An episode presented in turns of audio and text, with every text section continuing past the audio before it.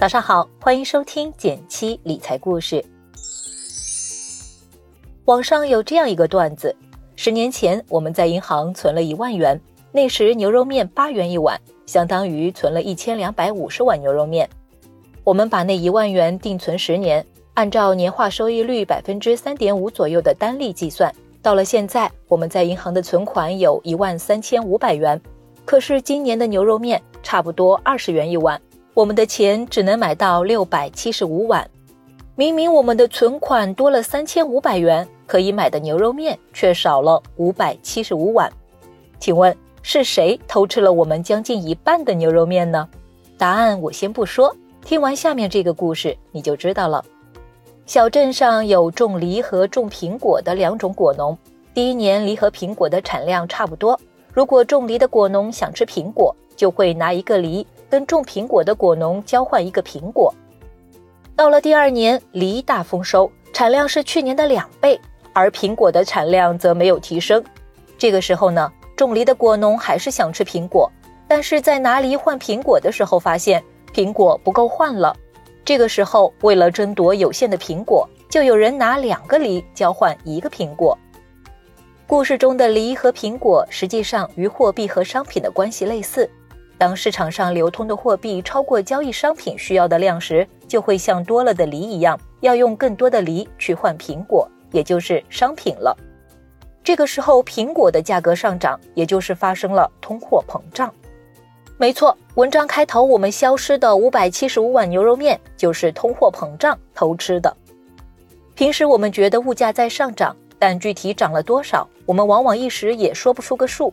于是经济学中出现了 CPI 的概念，也就是消费者物价指数，来确切衡量物价的上涨幅度。这个指数和我们的日常生活息息相关，因为它就象征着购买力。回到牛肉面上，十年前的牛肉面八块钱，而今年同样的一碗牛肉面变成了二十块钱。那么经过一个简单的计算，就可以理解为。牛肉面的 CPI 在这十年间上涨了百分之一百五十。当然了，世界上的商品千千万万，牛肉面不能代表整个社会的物价。每个月，我们国家统计局发布 CPI 的计算方式是非常复杂也更科学的。如果大家感兴趣，可以在国家统计局的官网上查询 CPI 的具体计算方法。文字区有一张图，上面是国家统计局发布的二零二零年 CPI 的变化情况。二零二零年度 CPI 增速为百分之两点五。我们来算一笔账：假设二零二零年初我们有一万块钱躺在银行卡里，银行活期利息百分之零点三五，那么到了年末，我们账上有一万零三十五元。然而，由于二零二零年度的 CPI 为百分之两点五，这一万零三十五元其实没有值这么多钱了。具体是多少呢？是一万零三十五除以一加上百分之两点五，得到了九千七百九十点二四元。也就是说，经过了二零二零年，银行卡里的一万块缩水了约两百一十块。你以为赚了一杯奶茶，事实上你亏了一顿火锅。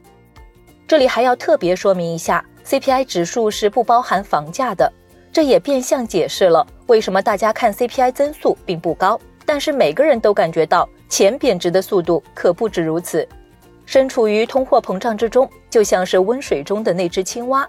尽管每年的 CPI 指数看起来没那么高，但是经年累月不打理自己的钱的话，就像十年减半的牛肉面一样，财富的缩水幅度会超乎你的想象。根据近十年的 CPI 增速计算，十年前一百块能买的东西，今天你再想买，就得拿出一百二十八块钱，当然房子不算在内。所以。如果只埋头攒钱不理财，看似你的存款数字在变大，其实你过往辛苦积累的财富却无时无刻的在缩水。如何避免这种情况呢？建议一定要学会让钱生钱。具体怎么做？感兴趣的朋友可以学习我们的一元实操营，里面有详细讲解。好了，以上就是今天的分享了，希望这些内容能对你有所启发。感兴趣的朋友，欢迎一起点击订阅。每天早上六点，简七陪你一起听故事、学理财。